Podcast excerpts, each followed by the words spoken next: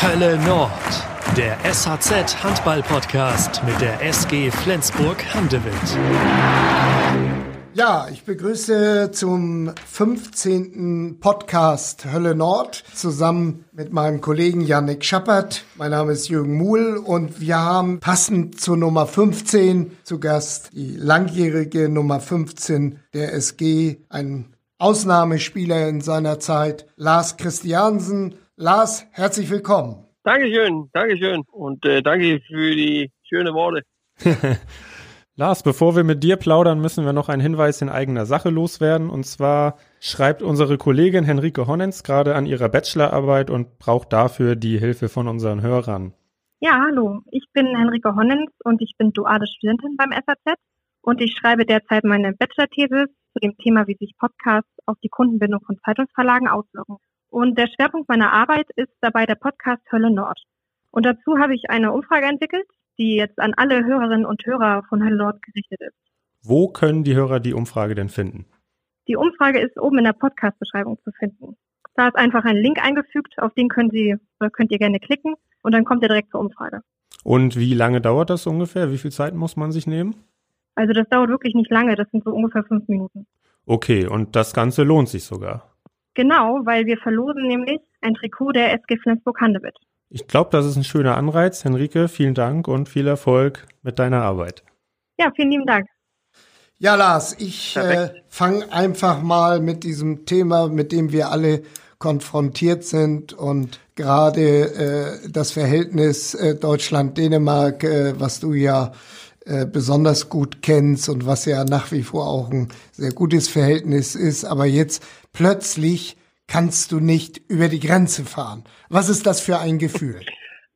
Ja, also erstens, ich darf ja über die Grenze fahren, aber das ist ja nur, weil ich noch äh, auch arbeite in Flensburg, aber, ah ja. aber sonst hast du ja recht, dann ist, dann ist das ja echt schwierig, ähm, dass man irgendwie total isoliert ist und äh, ich muss auch sagen, in meiner Familie sind wir extra isoliert, auch weil mein kleiner Sohn, August, fünf Jahre alt ist, äh, kriegt so immungedämpfter Medizin und äh, da muss man ja extra aufmerksam sein. So, so wir leben seit Anfang März äh, im Sommerhaus und, und sind schon ein bisschen isoliert. Und wie vertreibt ihr euch da die Zeit, so ganz ohne Handball? Äh, ja, aber wir versuchen natürlich äh, hier auch Kindergarten zu haben und äh, ja, uns wie eine Familie auch äh, die Zeit zu genießen. Das ist natürlich eine lange Zeit, auch weil wir, wir haben auch noch Frederik, der jetzt äh, 14 Jahre alt ist und normalerweise zur Schule geht natürlich und auch äh, vollzeitig Fußball nebenbei spielt. Äh, äh, wo er, das kann er ja nicht. So wir versuchen so vier, fünf Mal die Woche was zu machen. Also physisch laufen, Krafttraining, das haben wir hier zu Hause im in unser Carport und äh, machen das draußen. So, wir versuchen die, die Zeit äh, so gut wie überhaupt möglich äh, durchzustehen.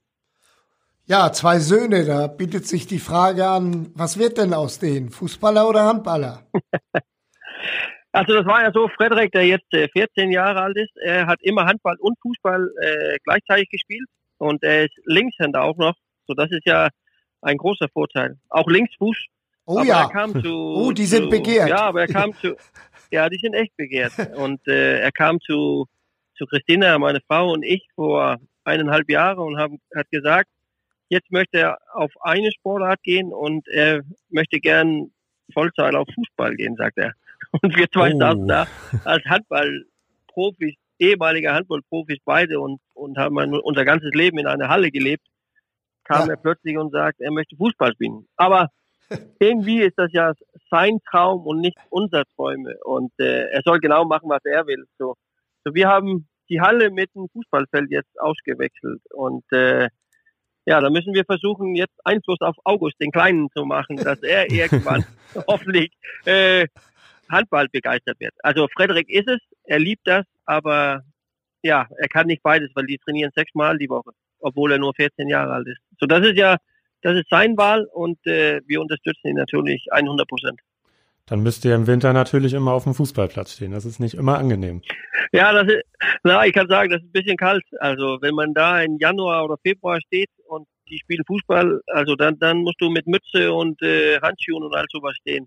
Äh, das ist ein bisschen anders als in eine warme Halle mit heiße Schokolade oder einen Kaffee und, und kannst da Handball gucken. Das ist was anderes, das, das muss ich auch zugeben, aber irgendwie ist das auch ganz schön. Ich bin immer sehr von Fußball begeistert und äh, wir unterstützen ihn sehr, sehr gerne. Lars, wir machen am Anfang unserer Folgen immer eine Entweder-Oder-Fragerunde. Das ist schon eine ganz gute Tradition geworden. Und da musst du ja. natürlich auch jetzt durch. Und die ja. erste ist gleich, was hat dir mehr Spaß gemacht? Die Teilnahme an Let's Dance oder die Arbeit als TV-Experte? äh, also wenn man sagt beides, äh, was, was heißt das dann? Ist das entweder oder oder? Also Eig eigentlich ja, eigentlich musst du dich entscheiden. Oh, ah, ich muss mich entscheiden. Ah, dann war das, äh, dann war das äh, TV-Experte. Wir haben aber auch schon das mal durch, durchgehen lassen, wenn die Leute sich nicht entschieden haben. Also das wäre irgendwie ja, auch okay. Ja, ja, beides hat ja Spaß gemacht. Also Let's Dance war was ganz anderes. Ne? Das war über drei Monate, aber hat echt tierischen Spaß gemacht. Aber das war auch äh, so ein bisschen wirtschaftlich für mich, weil das hat Sinn gemacht, auch für die Zukunft. Äh, aber TV-Experte war was anderes. Das war länger und in mein Lieblingssport. Da müssen wir auch später nochmal drüber reden, was es dann damit genau auf sich hat. Klar. Wer ist mhm. der raffiniertere Linksaußen? Nikolai Jakobsen, Anders Eggert oder Lars Christiansen? Ach, Lars Christiansen natürlich. Natürlich. Nordsee oder Ostsee? Nordsee. Lockerheit oder Disziplin? Äh, Lockerheit. Und die letzte ist Golf oder Paddle-Tennis? Äh, Golf. Ja, ich muss sagen, das, ihr macht mir das nicht einfach. Nee, nee. Weil, weil man kann ja, man kann ja beide sagen auf alle Fragen. Also ich liebe Paddle-Tennis äh, und ich liebe wirklich auch Golf. Ne? Und äh, ja, das ist nicht einfach. Mike Marola hat erzählt, dass du beim Paddle-Tennis ein ganz erfolgreiches Doppel mit ihm stellst. Stimmt das so? Ja, ja, ja, das stimmt. Also Mike und ich, wir haben gegen äh, Marc und einen Freund von mir, Simon heißt er, gespielt. Und äh, ja, das war ein bisschen zu einfach für uns. Also muss man sagen. Wir haben erst so nach, nach zwei Sätzen haben wir mit dem richtigen Hand gespielt. Also am Anfang wollten wir äh, Marc und, und seinen Kumpel da ein bisschen aushelfen. das stimmt schon. Wir haben, äh, Gott sei Dank hat äh, Mike und ich gewonnen. Ich glaube, das auch war, das hat ein bisschen äh, äh, was soll man sagen, äh, beigetragen, sodass die Stimmung gut ist bei uns, wenn wir uns sehen, alle drei. Das mu muss Marc sich wahrscheinlich regelmäßig anhören. Ja, das, ah, ja, das muss er. Aber irgendwie auch verdient. Ja. Ja, Lars, wie fühlt sich das denn an, wenn man die ewige Nummer 15 eines Vereins ist, wenn die Rückennummer, die man 14 Jahre getragen hat, nie mehr vergeben wird, wenn der Platz vor der Flens Arena Lars Christiansen Platz heißt? Was macht das mit dir? Aber also erstens äh, macht das mir stolz, das ist klar. Äh, die 15 äh, war ja ein bisschen Zufall oder so, dass ich das in Flensburg äh, gekriegt habe. Aber irgendwie bin ich natürlich sehr stolz, dass es nicht mehr vergeben wird. Äh, und das gleiche mit, mit Lasters Janssen-Platz. Also ich denke nicht so im Alltag darüber nach, aber wenn ich mit Familie oder früher mit Freunden und sowas in Flensburg war und, äh, und die haben das gesehen und die haben das angesprochen, äh, dann äh, merkt man merkt man das schon. Äh, und äh, da bin ich natürlich sehr, sehr stolz drauf. Und ich habe letztens auch mit meiner Familie und meinen Eltern darüber gesprochen und das war natürlich auch ein ganz besonderer Tag für die, äh, weil das steht ja da schon seit lange und wird hoffentlich auch lange da stehen noch. Auf jeden Fall. Wie war das denn? Wurde die 15 dir einfach zugewiesen? Nein, also ich, äh, ich hatte immer in Nationalmannschaft äh, die Nummer 9 und äh, als ich dann zum Gespräch war unten in Flensburg damals, dann äh, haben die gesagt, du kannst auch die 9 hier kriegen. Äh, und dann habe ich gedacht, okay, äh, aber das hatte ich in Nationalmannschaft. So deswegen hatte ich Lust, eine andere Nummer zu haben. Und äh, dann war die, die 15 war frei. Und dann habe ich gedacht, okay, ich nehme dann die, äh, die 15. Ich kam von Colling mit äh, die Nummer 14 nämlich. Und ich dachte, das ist nicht der beste Anfang von Faxe Jürgensen, die 14 abzunehmen. So, ich glaube, das, das kriege ich wohl nicht hin, dass er schon da so viele Jahre gespielt hat. So, deswegen dachte ich, okay, die 15, das passt. Und äh, ja, dann habe ich mich dran gewöhnt und das war natürlich eine super Nummer. Noch einmal ganz kurz äh, zurück zu den beiden sportbegeisterten und talentierten Söhnen. Äh, Finde ich ja schön. Mhm. Finde ich ja richtig toll, dass das so ist. Ähm, man muss natürlich auch an die Zukunft denken, wenn einer Handball, der andere Fußball. Sag mal, ist es in Dänemark genauso im Verhältnis im Profibereich, dass die Fußballer weitaus mehr verdienen als die Handballer? Ähm, das ist klar, die, die, die besten Nationalspieler in Dänemark in Fußball, die verdienen viel, viel mehr als die, die dänischen äh, besten Nationalspieler in Handball, das ist klar. Äh, für die Liga so, dann glaube ich, ist ja. das so ein bisschen mehr ausgeglichen, als was das ist in, in der Bundesliga in Deutschland. Also ja, ein richtig guter Fußballer in, in Dänemark verdient gut, aber ist, der Abstand ist nicht so weit zum Handballer. Ja, ja. Äh, weil, ist es nicht. Weil, die weil unser Sport ist kleiner natürlich, ja, aber ist auch beliebt. Also Handball ist unglaublich beliebt bei uns. Ja, das ist ein Trend, der nach wie vor so ist, ja. Ja, ja, klar. Ja, ja. Naja, wobei die besten, die, die, die besten dänischen Fußballer spielen ja im Ausland. Ja, ja, das ist klar. Wenn du Schmeichel und äh, Simon Kerr und Erik ja, ja. und Delaney, ja, natürlich tun die das. Ja. Aber äh, ein, also die, die, äh, die Bundesliga, also die, die beste Liga in Fußball in Dänemark haben schon ein höheres Budget als äh, die beste in Handball, das ist klar. Ja. Ja, Lars, du Obwohl, bist... Ja. Wenn, wenn, man, wenn man das so sagt, dann ist ja gleich viele Handball. Ich war zuletzt in ein Fußballspiel in Dänemark, erste Liga, ein richtig gutes Spiel. Und da saßen als Zuschauer 4500. Da kann man sehen, das ist ja normal, dass es zu ein Topspiel auch in, in der Handball in Dänemark sitzen genauso viele. Ja, das ja. ist äh, so im Vergleich. Ja. ja, ja, so ist es. Okay. Lars, du bist Ende letzten Jahres nach zehn Jahren Abwesenheit zur SG zurückgekehrt, was natürlich eine super tolle mhm. Nachricht war. Was, ähm, wie nennt ja. sich eigentlich deine Bezeichnung jetzt? Also deine Aufgabe. Magst du uns das mal erklären? Mike Machulla ist Trainer, Marc Both ja. ist Co-Trainer. Was ist Lars Christiansen? Ich bin äh, Head of Sport Development, heißt das. Das heißt, das ist nur mit ein schönes Wort. Also äh, ich ja. bin natürlich auch, äh, ja, aber das ist ja so, du weißt auch für die Zukunft, wie soll, wie soll die Mannschaft so aussehen auf dem Spielfeld und auch außerhalb des Spielfeldes. Und äh, also ganz, ganz enger Zusammenarbeit mit Mike und Marc, natürlich auch mit Dirk, das ist klar. Äh, und äh, auch mit, mit Döring, also so der physische Trainer, ne, der Athletiktrainer nennt man das ja äh, dass wir so eng zusammenarbeiten, so um das Beste rauszukriegen von der Mannschaft. Das heißt sportlich und auch den ganzen Weg rum. Ne? Und, und klar, Marc und äh, und Mike, die die machen ja den Alltag Sport und äh, da brauche ich sie ja nicht helfen. Die sind ja verdammt gut, die zwei. Äh, Döring das gleiche in dem äh, in dem Athletiktraining, so den physischen. Ne? Und ich versuche so ein bisschen äh, meine Meinung mit reinzubringen in, in alle Sachen, aber äh, ja, und das macht schon Spaß. Also das ist, das ist auch gut, dass ich zehn Jahre weg war, glaube ich. Auch äh, dann kommt man mit einem ganz, ganz anderen äh, Charakter dahin und und irgendwie, äh, glaube ich, schon mit Abstand äh, in meinen Verein wieder zurück. Äh, aber war auch wichtig, dass dass ich einen Unterschied machen kann, weil ich möchte nicht nur als Name da sein, das möchte ich nicht. So, das hat mich echt äh, gefreut und äh, ich muss auch sagen, ich bin sehr, sehr zufrieden, weil Spieler und Trainerteam und alle haben mich wirklich, wirklich gut aufgenommen. So, so ich fühle mich unglaublich wohl. Und was, was heißt das von der Zeit her? Ähm, äh, Im Moment passt es natürlich nicht, aber wenn, wenn alles wieder reibungslos ja, ja. Äh, läuft, wie oft bist du dann in Flensburg? Also ich versuche so oft wie möglich, aber das heißt äh, normalerweise, das ist ja wie, wie Vollzeit, äh, aber ich bin so, ja, plus dreimal die Woche bin ich da alle Heimspiele natürlich auch. Und äh, dann bin ich mit, äh, manchmal auswärts auch, um so die Stimmung mitzukriegen, aber auch so also ganz eng an die Mannschaft und, und das Trainerteam zu sein.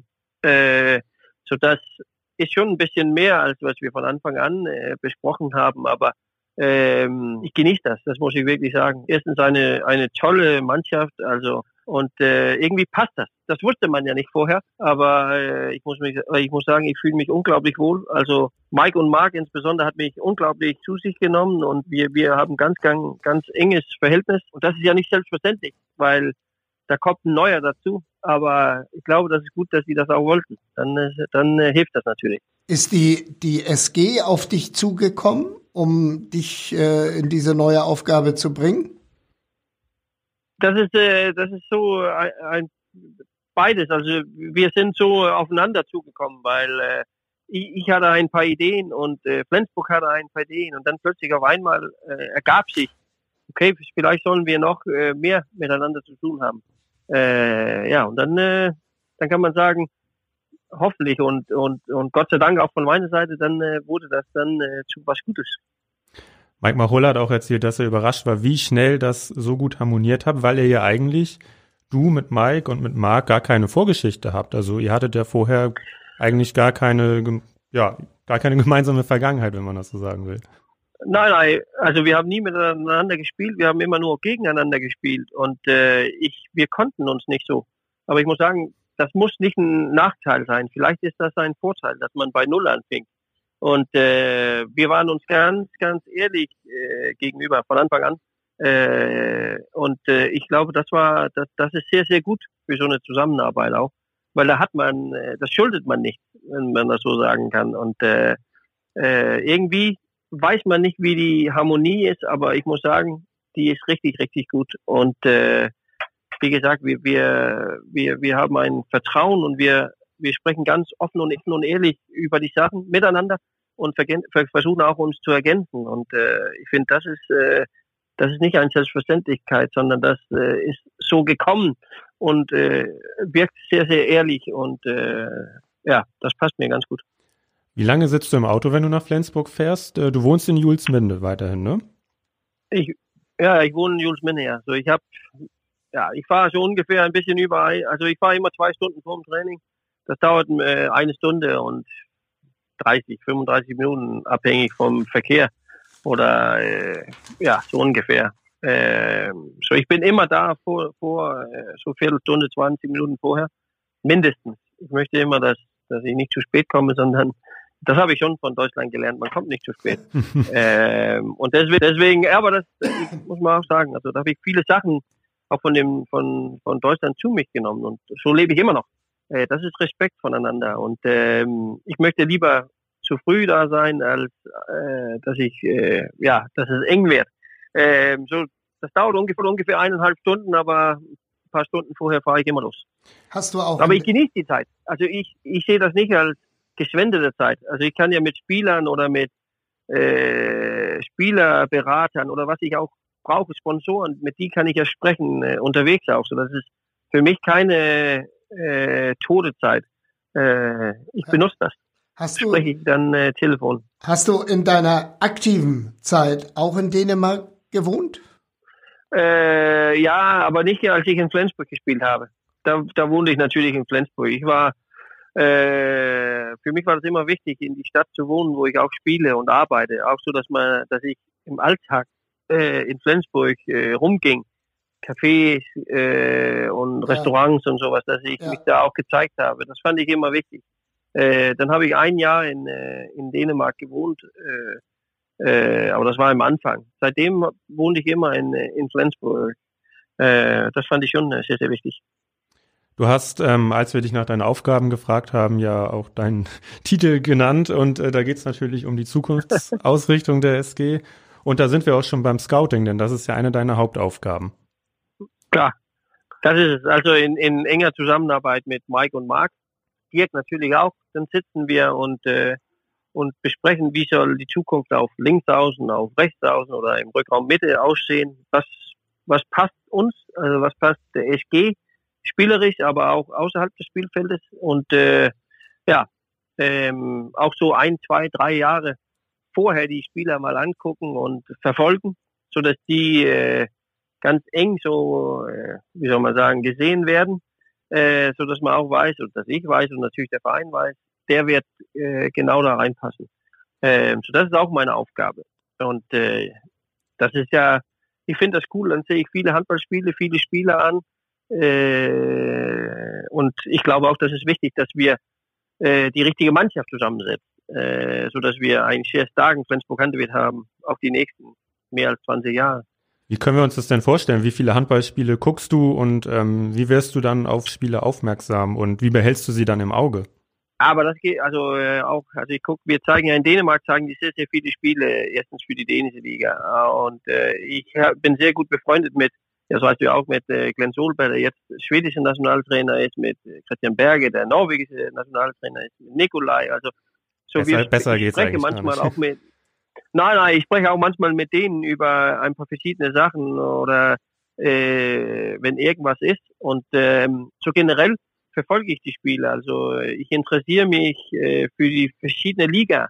Welche Spieler äh, äh, zeigen sich aus? Also welche macht das, was wir genau suchen? Und äh, statt das nur zu hören, dann gucke ich mir das auch an und äh, und verhöre mich schon ein bisschen auch äh, bei Leuten äh, so geheim irgendwie auch, dass man weiß, was ist das für ein Typ.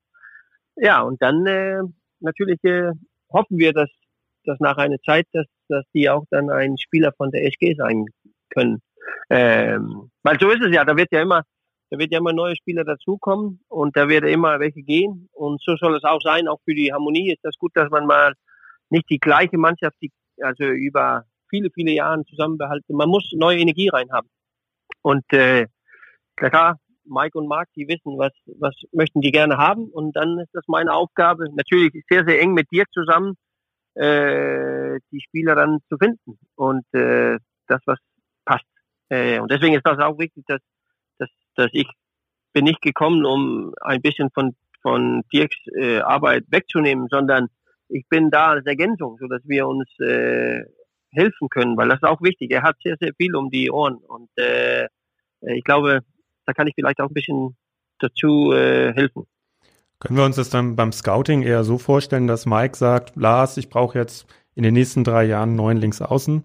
Guck da mal für mich oder gehst du auch zu ihm und sagst, Mike, ich habe hier wirklich einen super Linksaußen, den ich mir schon lange angucke. Ja, aber man kann man kann sagen, beides ist äh, richtig, weil das ist das Gute bei bei Mike und Mark auch. Die sind sehr offen, dass dass es nicht nur Einwegsgespräche äh, sind, dass die sagen, was die gerne wollen. Also ich kann auch zu die kommen und sagen, ich ich äh, sehe das hier als eine Möglichkeit. Was was denkt ihr dazu? Oder hier hier ist irgendwas Neues äh, plötzlich äh, mich vor die Augen äh, gekommen und äh, das wäre vielleicht wichtig, dass wir das mal äh, noch näher angucken. Und ich finde, das, äh, das sind die sehr offen drauf. Äh, und das ist ja nur gut, dass es nicht nur Einwegskommunikation ist. Äh, so, so das ist so ein bisschen beides. Aber ist klar, ich weiß ja genau, was, was für Spieler wir auf welche Positionen haben. Und wenn die, wenn die Verträge auslaufen, dann weiß ich auch schon ein Jahr, zwei Jahre vorher musst du schon raus und gucken. Äh, vielleicht wird das dann was und vielleicht wird es nichts. Dann machen wir nur weiter mit das, was man auch hat. Man muss ja nicht äh, nur auswechseln, um auszuwechseln. Macht das Sinn? Das macht Sinn, Das ja. macht Sinn, ja. Wer könnte denn einer, wer könnte denn einer der skandinavischen Linksaußen der Zukunft sein? Aber das kann ich ja aus Respekt nicht sagen. Also ich, äh, wir haben, äh, muss ich auch sagen, äh, mit, mit Jündal und mit, mit Hambus Wanne unglaublich gute Linksaußen jetzt gerade. Und äh, ähm, man kann sagen, die, die sind ja beide, also die sind nicht so jung, Jündal ist schon 33. Äh, aber irgendwann wird vielleicht auch äh, so sein, dass die nicht mehr äh, spielen, entweder spielen könnt oder dass die äh, andere Wege gehen. Äh, aber auf welche Positionen wir jetzt gerade gucken, das kann ich natürlich nicht sagen. Äh, das will ich auch aus Respekt nicht machen für die Leute, die gerade da sind. Äh, aber man muss ja die ganze Zeit nach vorne gucken, weil da, da sonst wirst du überholt. Weil viele andere Vereine, die machen ja Verträge mit Spielern zwei, drei Jahre, bevor die auslaufen. Und äh, ja, du darfst nicht schlafen, weil dann, äh, dann passiert schon was. Ähm, aber als Linksaußen äh, so jung, das ist schwierig zu sagen, wer, wer da in Frage kommt. Und das ist natürlich auch für mich was Besonderes, auch wenn man selber Linksaußen ist, dann äh, weiß ich schon, was sich bewegt, auch so in die Welt. Weil das ist ja natürlich eine Position, wo ich extra aufmerksam bin. Deshalb die So auf Frage. Natur. Ähm, Ja, ja, natürlich. Ja, ja, natürlich. kann man, Aber wir sind sehr zufrieden mit die Linksaußen, was wir haben. kann man, kann man das so sagen, dass die SG nach wie vor für Spitzenspieler in Skandinavien nach wie vor eine äh, Traumadresse ist? Ja, das kann man, klar. Also das merkt, das merkt man ja auch. Also die, die Interesse für, für Flensburg ist in Skandinavien sehr, sehr groß. Ich sprach letztens mit Lasse Müller, der jetzt zu uns kommt hier im Sommer, äh, der auch gesagt hat, für ihn war das ein Traumverein von, von ganz jung an. Und kann ich auch nur von mir selber sagen. Und ich weiß schon, dass, dass viele über Flensburg äh, spricht, weil das ein sehr ambitiöser Verein ist. Die wollen immer die Besten sein, äh, obwohl da gibt es auch andere Mannschaften, die das gerne möchten. Aber dass man dieses äh, Ziel hat, das äh, passt unglaublich gut. Und äh, dann hat man ein super äh, Trainingsteam äh, mit Mike und Mark, was auch jetzt die letzte Zeit äh, sich bewiesen hat, also wie gut die sind. Äh, und ich meine, das ist, das spricht ja für sich selber. Ähm, und deswegen möchten viele Spieler, nicht nur Skandinavien, sondern viele Spieler und auch äh, Spielerberater wollen gerne die Spieler nach Flensburg haben. Ja. Ähm, aber das versteht man auch. Wir haben die besten Fans der Welt, also also super. Ja, aber das, das ist ja so super Halle. Vielleicht bin ich ein bisschen gefärbt, aber super Halle, äh, super Umfeld. Äh, also alle die Leute in, in Flensburg, das ist Beirat, das sind Sponsoren, das sind äh, alle die alle die die für Flensburg arbeiten. Also ich finde, das ist unglaublich gut und eng. Und äh, das hoffe ich auch. Das zeigt sich auch hier nach dieser Corona-Zeit, dass wir zusammenstehen und dass äh, das ist für die viele viele nächsten Jahre auch äh, ein Zukunft ist, weil weil das brauchen wir. Und äh, das wird eine schwere Zeit, aber das wird auch eine Zeit, die wir alle überleben. Und äh, ja, deswegen glaube ich, ist das auch ein Vorteil, dass wir so eng äh, immer in Flensburg gewesen sind. Lars, du bist der beste 7-Meter-Torschütze der Bundesliga-Geschichte. Du hast ja alleine 1224 7-Meter-Tore geworfen in deinen 14 Jahren. Mhm. Bei einer über 80-prozentigen Quote, das muss man ja immer noch mal dazu sagen, bei der Menge von 7 Metern, die du geworfen hast. Als du dann gekommen mhm. bist, äh, war, waren die 7 Meter ein großes Problem bei der SG. Wie hast du das wahrgenommen? Mhm.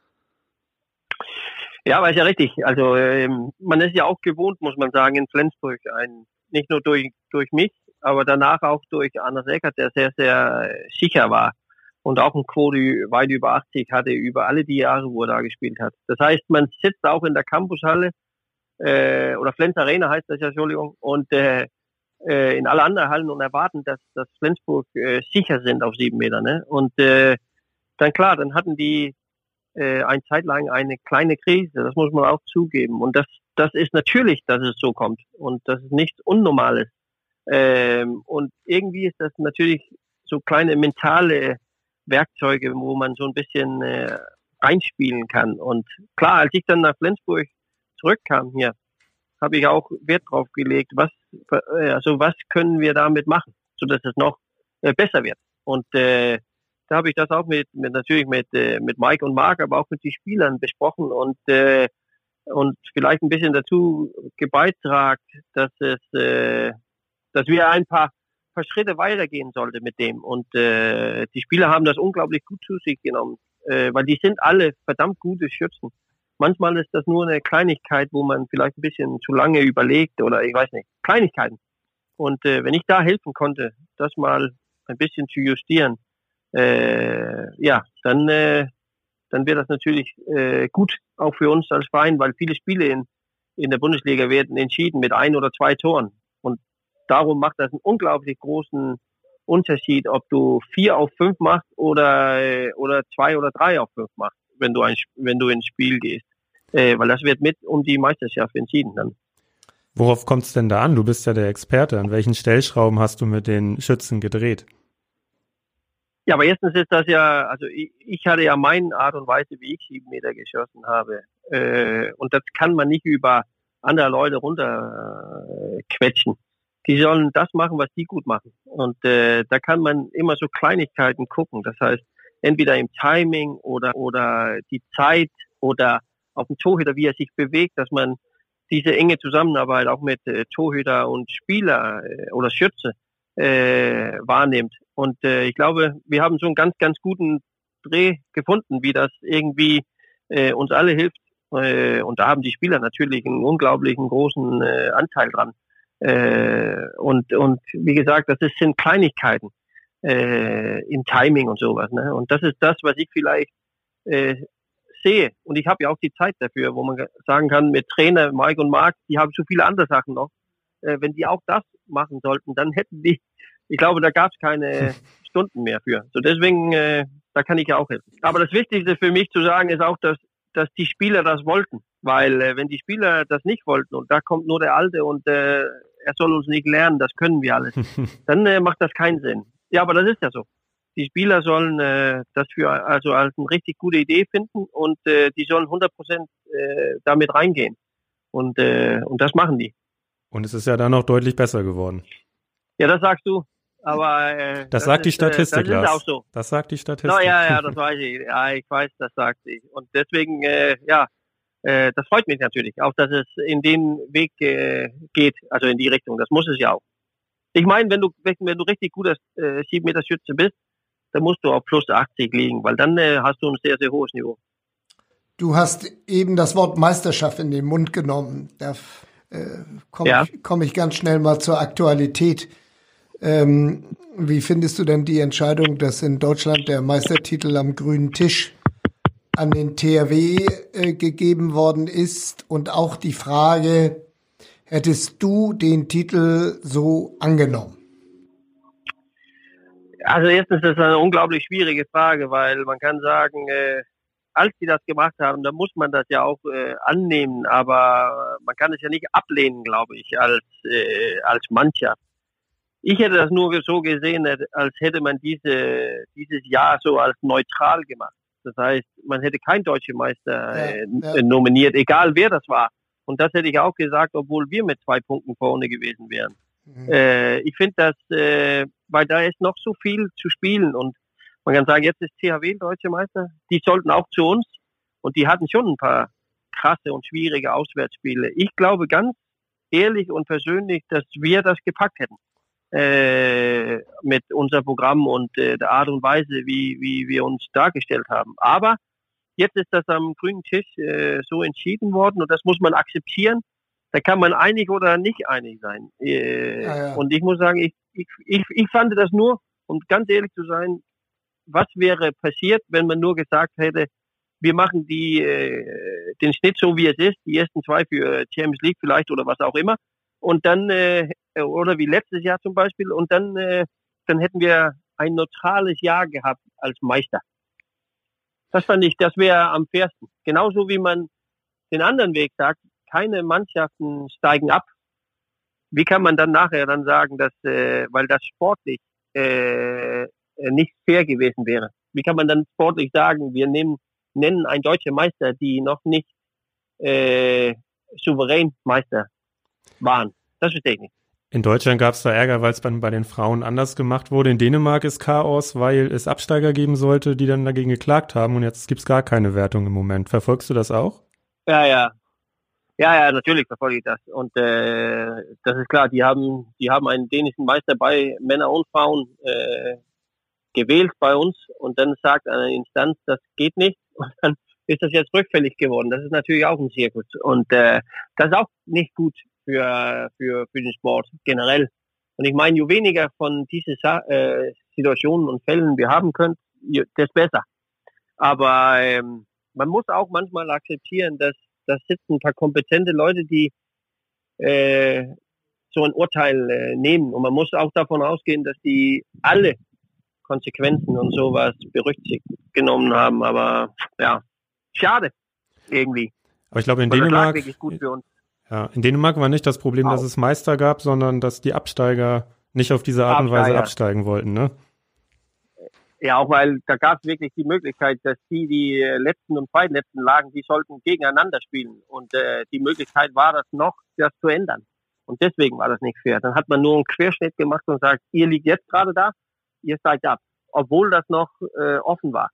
Äh, und das kann man ja immer diskutieren. Dann, das ist sportlich ist das nicht fair. Nee ähm, dann hätte man auch sagen sollen, wir spielen ein Jahr mit äh, zwei, zwei Mannschaften mehr. Das finde ich schon äh, richtig. Mhm. Lass noch einmal zurück zum 7 mhm. Meter. Mhm. Ähm, du hattest da immer einen ganz bestimmten Ablauf, wenn du einen 7 Meter geworfen hast. Erzähl doch noch mal, was du da gemacht hast. Ja, aber das kam so die, ja, vielleicht, ja, so kann man sagen immer, aber die letzten zehn Jahre in Flensburg, ja. Auch äh, nicht nur in Flensburg, sondern auch in der Nationalmannschaft. So, ich ging zur Mitte mit dem Ball oder gegen ein bisschen weg. Das war um Ruhe zu kriegen, auch so, dass ich mich in mich selber reingehen konnte. Weil da gab es ja zu Hause immer eine gute Stimmung, auswärts haben immer welche gepfiffen und äh, geschrien und das habe ich dann nicht gehört, weil ich ging in meine eigene äh, Situation rein. Und dann ging ich hin und da habe ich ein oder zweimal getäuscht, bevor ich geworfen habe. Und das war so Äh, nicht, weil ich das musste, sondern das war so eingeübt und das gab mir die Sicherheit, äh, dass ich immer auf den Torhüter geguckt habe und von da reagiert habe. Und das, das war für mich das Richtige. Äh, und deswegen ist das auch wichtig zu sagen, das soll ich nicht die Spieler in Flensburg jetzt geben und sagen, so musst ihr unbedingt machen, weil das macht Erfolg. Das weiß man nicht. Das hat für mich Erfolg gebracht, aber ist nicht, äh, dass man das nur auf, ein, auf andere Spieler machen könnte. Ähm, die sollen eigene Rhythmus finden und, äh, und, und sehen, was, was geht für die am besten. Gab es äh, und deswegen haben wir sehr viele verschiedene Tor, äh, 7 Meter Schützen bei uns in Flensburg auch gerade, die, die ganz verschieden sind. Gab es zu deiner Zeit einen Torwart in der Bundesliga, äh, ja, der deine Tricks äh, äh erkannt hatte, gut drauf war und, und ähm, vor dem du auch ein bisschen Respekt hattest? Also ich muss sagen, ich habe immer Respekt von, von die Torhüter gehabt. Da waren mehrere Torhüter, wovon ich Respekt hatte. Aber Angst hatte ich nie. Also ich, ich hatte nie Angst, dahin zu gehen. Ich wusste auch, bevor ich zu sieben Meter ging, da gibt es eine Möglichkeit, dass er dich auf Video geguckt hat oder dass er richtig geht und dass du verschießt.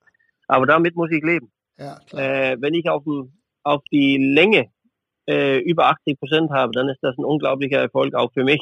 Ich hatte auch keine Angst zu, zu verschießen, weil ich weiß, dass das gehört dazu. Das muss man. Und deswegen sind die Leute, die sieben Meter schießen, weil das ist der einzige Zeitpunkt in einem Spiel, wo du direkt stehst mit aller Aufmerksamkeit von Zuschauer, von Halle, von, und da stehst du zu zweit da und musst ja. das entscheiden. Entweder machst du Tor, bist der König, oder du verschießt und bist der Depp. Aber so ist es ja. Und ich liebte dieses Spiel. Okay. Äh, und äh, das gehörte dazu. Ähm, ja, dann gilt es natürlich darum, dass du immer im Plus bist. Das war das, war das Wichtigste. Äh, aber Respekt hatte ich, aber keine Angst. Wie du den sieben Meter geworfen hast, das hast du immer erst in dem Moment entschieden, als du schon angetäuscht hattest. Oder war das auch mal auf dem Weg zur Mittellinie oder als du ein Stück weggegangen bist schon, schon klar? Ich würde sagen, zu, zu 90 Prozent war das frei. Also hatte ich mich nicht bestimmt.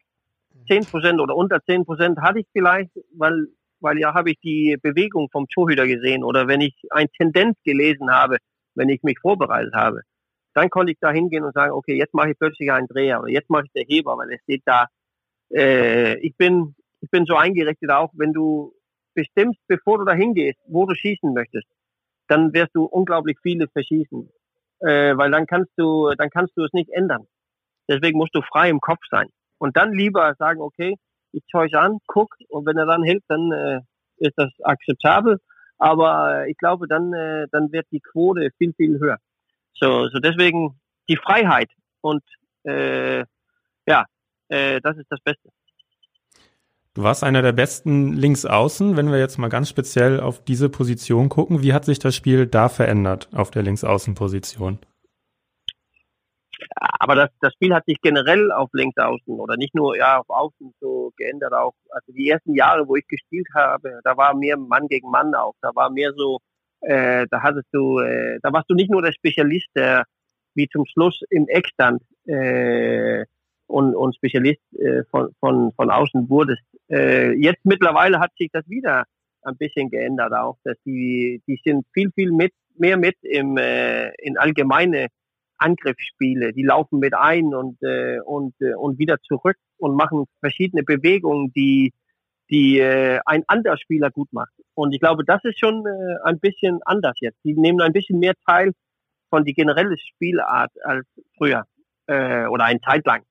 Und das ist ja so, egal was für ein Spieler du bist, dann musst du immer bereit sein, dich zu entwickeln und, und, äh, und neue, neue Sachen dazu zu lernen, weil sonst äh, wirst du überholt irgendwann. Ähm, und, und so ist die Zeit.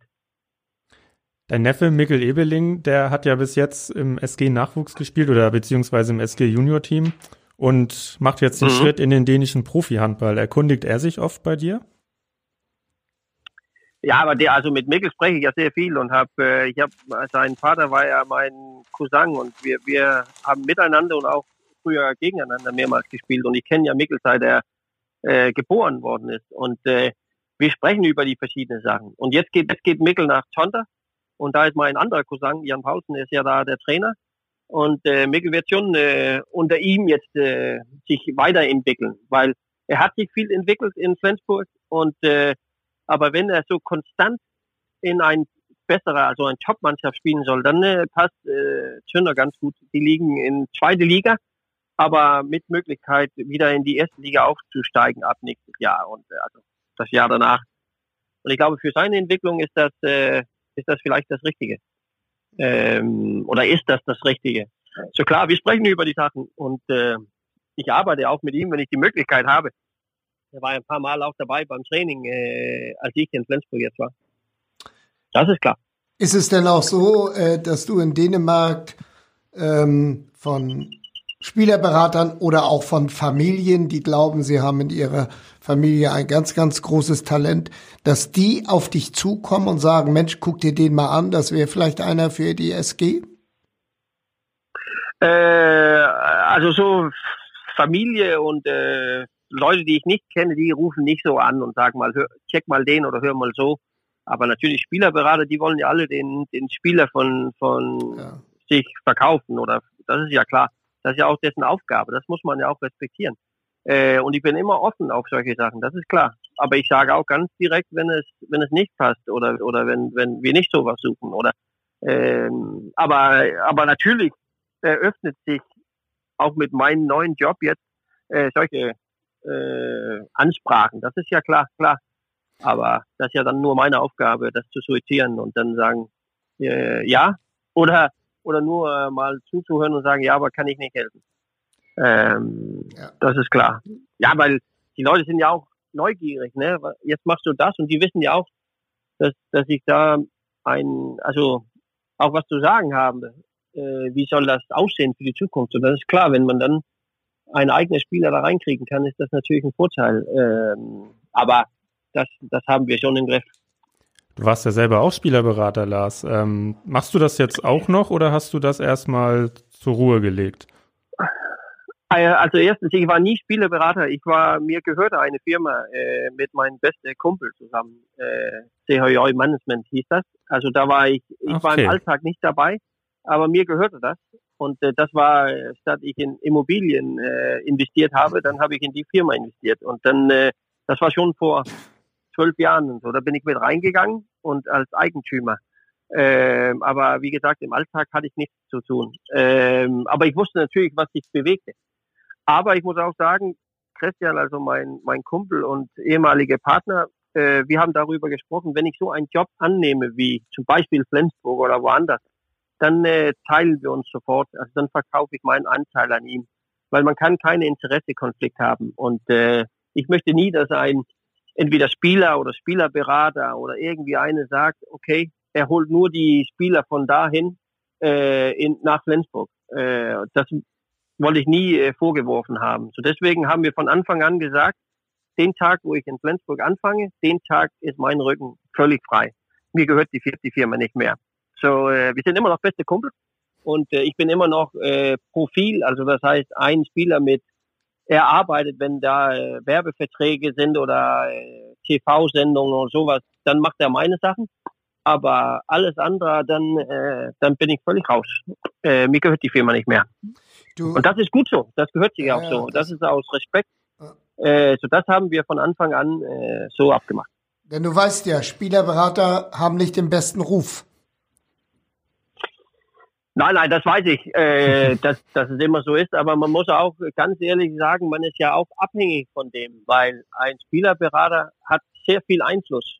Wenn, wenn wir jetzt äh, als Verein uns äh, mit dem Spielerberater äh, streiten oder wir, wir sind uns nicht einig oder wir machen die fertig, dann haben die so viel Macht, dass die auch sagen können zum Spieler, du sollst lieber Magdeburg wählen statt Flensburg oder sowas oder auch umgekehrt, weißt du? Ja, und ja. Äh, das muss man respektieren. Die sind ein Teil davon. Auch weil ich glaube plus 90 Prozent von allen Spielern, die haben Spielerberater und äh, statt die als Gegner zu sehen, dann muss man akzeptieren, dass die ein Teil davon ist, weil so ist es ja. Die Spieler haben das ja gewählt so. Ähm, aber das heißt ja nicht, dass man immer einig sind. Äh, man muss nur verstehen und akzeptieren, dass die auch ein Teil vom Sport ist. Ist die Arbeit bei der SG denn deine einzige Tätigkeit im Moment oder hast du noch Sachen nebenbei laufen? Also ich, ich, äh, ich lebe ja mein, mein, äh, von äh, äh, Vorträgen und sowas. Also ich, ich äh, verreise sehr viel in Dänemark rum. Also ich mache so normalerweise 70, 80 Vorträge im Jahr. Und das ist mein Hauptberuf. Das habe ich seit ja, zehn Jahren gemacht. Äh, und das ist natürlich zählt auch jetzt ganz ruhig wegen dieser Corona-Situation, ne? weil das kann ich ja nicht. Wir können ja nicht mit mehr als zehn Leute zusammen sein. So deswegen haben die gerade 35 gecancelt. Aber so ist es. Äh, aber das ist normalerweise mein, mein Hauptberuf. Aber das kann ich gleichzeitig mit Flensburg machen. Ähm, und dann hatte ich, habe ich noch zwei, äh, wo ich Botschafter bin äh, für Unternehmen, wo ich dann manchmal äh, verreisen soll, aber immer so auf Rücksicht natürlich auch äh, von, von Flensburg. So, das heißt, ähm, ich vermische oder ich mische die drei Sachen so richtig gut, dass es, dass es auch ein Vorteil für mich ist. Äh, nicht finanziell, sondern ich, ich nehme was von das und was von das, äh, dass es äh, so generell in meinen Lebensart äh, äh, sich helfen kann, auch dass es für den einen oder anderen Job besser wird. Worüber sprichst du denn bei deinen macht Vorträgen? Das Sinn? Ja, das macht, macht Sinn, oder? Aber ich spreche, ja, ja, ja, ich spreche sehr viel über Motivation und Leidenschaft. Äh, ich habe auch äh, über sowas mit mit äh, Stress und, und und Angst und sowas, wenn und insbesondere in dieser Zeit auch, wo die Leute wissen nicht, äh, wo stehen wir, werden wir entlassen oder was was können wir für die Zukunft äh, erwarten äh, und das darüber spreche ich sehr viel und das ist von äh, Unternehmen mit äh, sieben, acht Leute, wo man so ganz spezifisch in, in die Art und Weise zu, äh, zu motivieren bis zu 500, 600. So, das ist schon äh, viel. So, das ist von kleinen Unternehmen zu Maersk, McKinney Müller oder die ganz, ganz großen. So, das ist, äh, das ist ganz verschieden. Ah, sehr interessant. Äh, äh, da, lassen, hm? da lassen wir uns vielleicht mal hören bei dir. ja, ja, ja. Könnt ihr. Ich soll nach Flensburg, weiß ich, den äh, 2. November, nur dass du das weißt. Da, halt, da halte ich einen Vortrag auf Deutsch auch noch. So, das ist, äh, Wo hältst ja. du den? Wo hältst du den? Ja, ich glaube, das wird im Kino oder sowas. Ich bin mir nicht sicher. Das äh, macht Tico. Das ist ein, äh, das ist ein, äh, ein Partner von äh, Athenas und äh, die machen einen Vortrag mit mir in, in Flensburg den 2. November, weiß ich. Ah, Aber äh, das ist ja, das ist ganz neu noch. So, das wird erst jetzt äh, reklamiert hier die nächste Zeit. Ja, prima. Ich habe mir es notiert. Da bist du herzlich eingeladen. Ja, gerne. Wir müssen noch. Ja, danke, danke, Lars, danke, Lars. Wir müssen noch über Let's Dance ja, reden. Gerne. Ähm, du, hast ja, am, du, du, hast am Anfang gesagt, das hat sich auch wegen des Geldes gelohnt. Kriegt man da so viel? Nein, ich habe ich hab nicht wegen, wegen dem Geld, ich habe gesagt, wegen, wegen die Zukunft auch, weil ich einen Vortrag, äh, einen neuen Vortrag gemacht habe.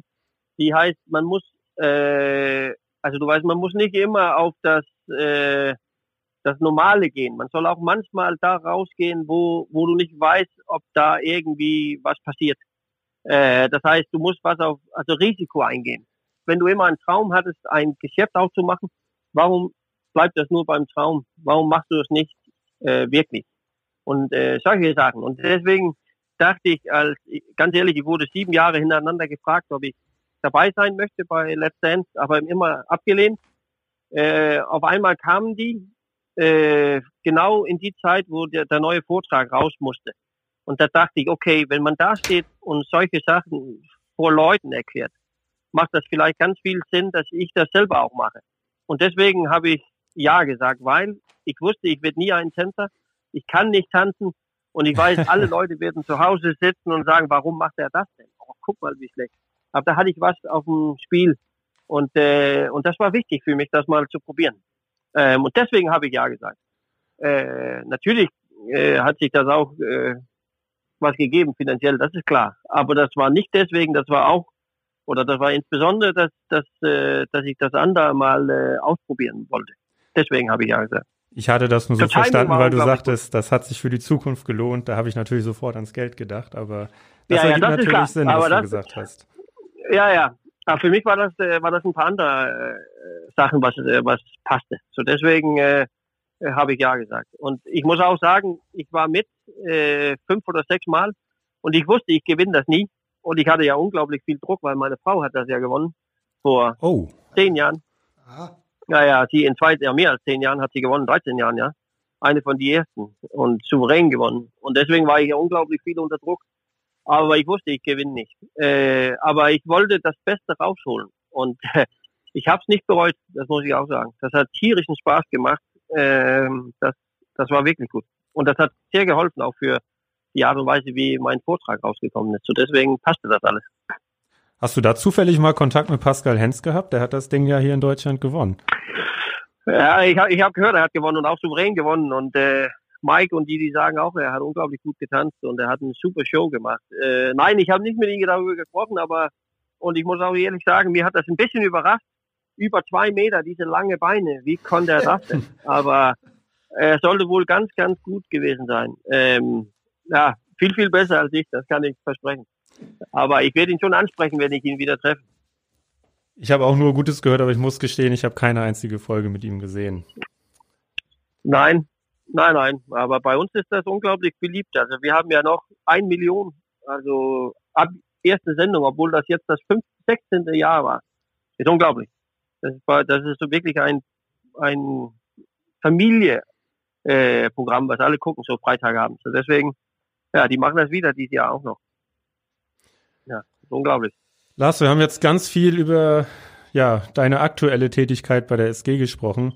Ich glaube, wir laden dich bereits mhm. jetzt, jetzt ein für eine weitere Folge in der nächsten Saison und da müssen wir nochmal deine Zeit hier bei der SG als aktiver Handballer Revue passieren lassen. Gerne, also sehr, sehr gerne. Aber bevor wir dich entlassen, musst du noch ins Fanverhör. Und zwar haben wir ein paar Fragen bekommen von den Fans, die du uns natürlich ja, auch ja, gerne noch beantworten sollst. Und davon ist eine, ob du die aktive Zeit als Handballer denn vermisst.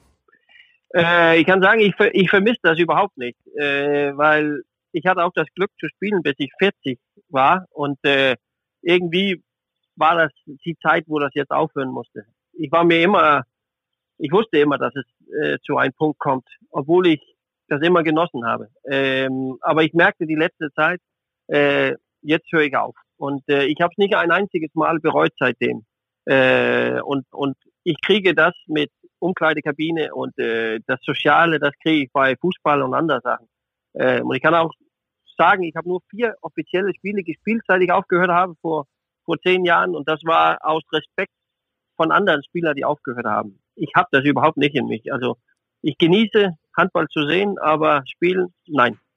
Aber Fußball spielst du, das haben wir gerade richtig verstanden. Fußball spiele ich, Paddle-Tennis spiele ich, äh, äh, Golf spiele ich sehr viel. Also ich versuche, ja, ich bin, ich liebe ja Sport, ich trainiere ja immer noch viel und äh, versuche mich in Form zu halten. Ich glaube auch Marc möchte ja gerne eine Revanche haben, auch im Paddle-Tennis irgendwann, so dass er vielleicht eine Chance hat. So, ja, so er trainiert jeden Tag, habe ich gehört, aber aber wie wie ja. alt wie alt warst du, als du mit dem Handball angefangen hast? Jünger als dein Sohn? Äh, ja, ich ich bin mit vier Jahren angefangen oh, ja. äh, und äh, ja, ich spiele 36 Jahre Handball. Äh, aber ich habe am Anfang auch Fußball gespielt, Badminton gespielt, aber ähm, das kam so, ich will nicht sagen zufällig, an meine Onkels und die haben mit, Hand, mit Handball was zu tun gehabt. Äh, und den, deswegen nahm mein Onkel mich mit zum Training und da war ich nur vier, ob, obwohl ich fast da kein Handball gespielt Ich saß nur da, und, aber war mit. Äh, und äh, ja, seitdem äh, habe ich immer Handball gespielt. So. so, das war schon eine lange Zeit. Und das Witzige ist, mein Onkel, der ist jetzt äh, 73 und äh, ich habe eine Jugendmannschaft trainiert hier in Julesminde, wo ich wohne, und da war er der Co-Trainer. So, äh, wir haben immer noch was zusammen, äh, mein Onkel und ich. Äh, jetzt gebe ich was zurück, was er mir gegeben hat damals. Ja, schön. Jürgen hatte mhm. das schon mal für die sieben Meter gefragt. Ähm, wir fragen jetzt nochmal eine Fanfrage ganz allgemein. Welcher Torwart hat dir immer Schwierigkeiten bereitet? Äh, welcher Torhüter? Äh, Omayer vielleicht ein bisschen, weil er auch so ein bisschen, äh, äh, manchmal ging er nach vorne, andermal ging er dann äh, so halbwegs im Tor. Also er stand nicht auf die Linie und auch nicht auf dem Punkt, sondern dazwischen. Und das hat mich manchmal so ein bisschen gestört. Äh, ähm, aber wie gesagt, Angst hatte ich nie, äh, Respekt ja. Äh, und Gott sei Dank äh, habe ich auch mehr reingeworfen, als ich verschossen habe. Aber er war schon eine, äh, da musste man wirklich clever sein. Genauso wie Niklas Landin in Kiel, da muss man auch clever sein, weil er ist groß und äh, er, er bewegt sich kaum, aber er reagiert auf die, die Würfe. Und äh, gegen ihn habe ich auch ein paar Mal geschossen. Und da muss man wirklich äh, konzentriert zur Sache gehen, weil, weil sonst nimmt er die. Alle, die so halb hoch, die, die nimmt er. Das heißt, er wäre auch ein Keeper, mit dem du heute immer noch Probleme haben könntest. Äh, Landin oder Omer, denkst du? Landin meine ich äh, jetzt. ach, das weiß ich nicht, ob ich, äh, vielleicht, nein, das weiß ich nicht. Ähm, man muss das, man muss das ja nur, wir haben nicht so äh, viele Jahre gegeneinander gespielt, äh, weil ich ja auch in der Bundesliga war und dann war er in Dänemark und mhm. dann habe ich nur die zwei Jahre in Dänemark gegen ihn gespielt. Äh, aber ich habe Respekt für seine Art und Weise, wie er steht. Er ist ganz, ganz ruhig und groß und äh, bewegt sich gut. So deswegen muss man, man muss ihn nicht fürchten oder Angst haben, man muss nur konzentriert zur Sache gehen. Dann kriegst du es auch hin. Ja, lass die letzte Fanfrage, die wir dir stellen wollen. Was sollte bei der SG eine Konstante bleiben und wo siehst du noch Verbesserungsbedarf? Äh, das ist eine schwere Frage. Konstant, so ja, weil das ist klar, weil, weil ich finde, Flensburg soll vieles machen, was die gerade machen. Also die sind ein sehr, sehr attraktiven Club, äh, die die Sachen also im ganzen Umfeld richtig gut machen. Äh, und und ähm, was wir noch verbessern könnt, ähm, ja, das ist schwierig zu sagen, wenn man ganz, ganz mit oben ist äh, in, in der Liga und äh, sich schon bewiesen haben, dass man auch eine von die, die besten Mannschaften vielleicht Europas ist. Ähm, ja, das ist echt schwierig. Das ist wirklich, wirklich schwierig zu sagen, wo soll man sich verbessern. Ich glaube, man muss nur lernen zu akzeptieren, dass man nicht fehlerfrei ist, dass man, äh, dass, dass, äh, dass wir uns immer verbessern können, egal in welche Situationen wir sind als Manager oder als äh, Sport, äh, Head of Sport oder Trainer oder Spieler. Man kann sich immer, man, man muss immer den, den, den Geiz haben, um noch besser zu werden. Wenn wir alle so immer denken, dann glaube ich, dann äh, können wir das noch ein kleines, kleines Stück äh, in die richtige Richtung nach vorne bringen. Lars, vielen, vielen Dank für deine Zeit. Es hat uns großen Spaß gemacht. Ja, vielen Dank. Ich sage vielen Dank, das hat Spaß mit euch gemacht. So, äh, ich hoffe, das war in Ordnung. Das war sehr äh, in Ordnung. Ich komme sehr, sehr gerne wieder zurück. Das ja, genau. Die Einladung, wie gesagt, für, für die zweite Folge mit dir steht schon jetzt und dann wollen wir ein bisschen in Erinnerung schwelgen. Danke. Okay, alles Gute nach Jungs, mach's gut. Tschüss, Lars. Danke, ebenso. Bleib gesund. Ebenso. Ciao, ciao. Tschüss. Das war sie, die 15. Folge mit der ewigen Nummer 15 der SG mit Lars Christiansen. Die Folge könnt ihr wie alle anderen Folgen auch auf saz.de, Spotify, Apple Podcast, Deezer und Co. hören. Wenn ihr Fragen oder Anregungen an uns habt, dann schreibt uns bei Instagram, Facebook oder per Mail an audio.saz.de. Bleibt weiterhin gesund, haltet weiterhin Abstand voneinander und wir hören uns nächste Woche wieder in der Hölle Nord.